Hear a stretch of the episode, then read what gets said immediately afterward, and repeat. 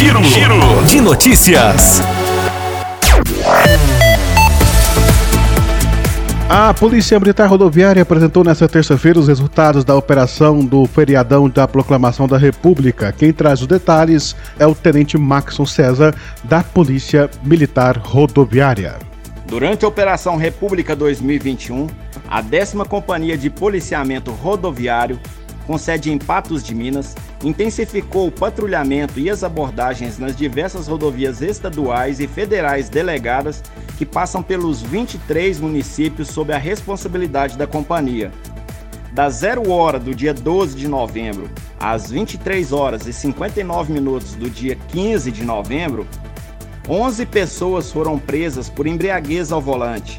Esse é o mesmo número de prisões realizadas no mesmo período do ano passado.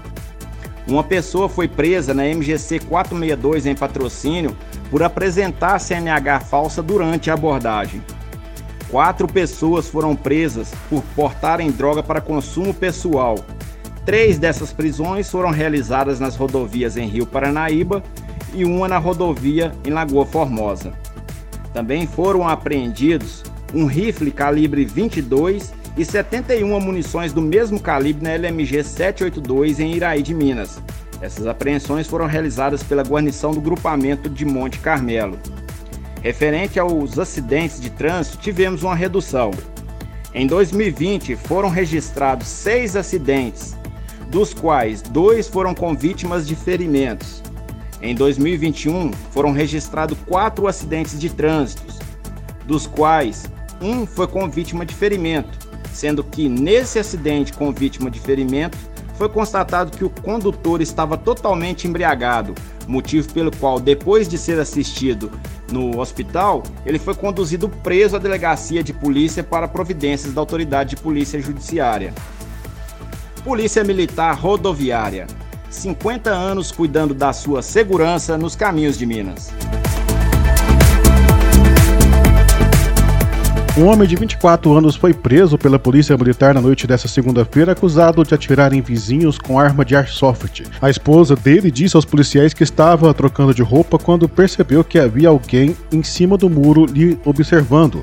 A polícia militar foi acionada pela vítima, que é morador de um condomínio localizado na Avenida Barabá e Patos de Minas. Ele disse que estava caminhando por uma alameda do residencial quando começou a ser atingido por diversos tiros de arma de airsoft. O homem apresentou pelo menos 10 pequenas lesões no corpo. O pai da vítima foi orientado a procurar atendimento médico.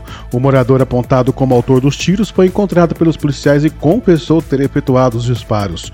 O homem de 24 anos disse que havia pessoas em cima do muro de sua residência no momento em que ele pegou sua arma de airsoft e efetuou o disparo no corredor. O homem esclareceu aos policiais que se assustou uma vez que já foi vítima de furto em sua residência.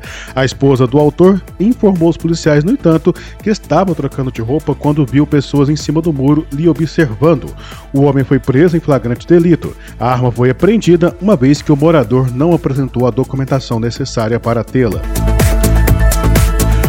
E um jovem de 25 anos foi preso pela polícia militar depois de ser pego com várias pedras de crack em patrocínio. Ele foi abordado na noite da última segunda-feira depois que as equipes receberam informações de que ele estaria comercializando drogas. O fato aconteceu por volta das 20h37 no bairro Marciano Brandão. De acordo com a polícia militar, uma equipe do Tático Móvel recebeu informações de que um jovem de 25 anos estaria realizando intenso tráfico de drogas em uma residência na rua Olívia de Assis. Sendo assim, os militares foram até o local e depararam com o suspeito saindo da residência. Após buscas na residência, os policiais conseguiram encontrar 280 pedras de crack e 569 reais em dinheiro. Diante disso, o jovem recebeu voz de prisão e foi encaminhado para a delegacia da Polícia Civil pelo crime de tráfico de drogas. E em Carmo do Paranaíba, no último sábado, um rapaz de 26 anos foi preso por disparo de arma de fogo e porte ilegal de arma. A prisão aconteceu na Avenida Tancredo Neves, no bairro JK. O suspeito possui registro da arma e registro de caça. A polícia recebeu denúncias através do 190 de que havia um homem realizando disparo de arma de fogo na rua Miguel Domingues, próximo a um bar. De imediato, os policiais se deslocaram para o local e o sistema do olho vivo começou a monitorar o suspeito.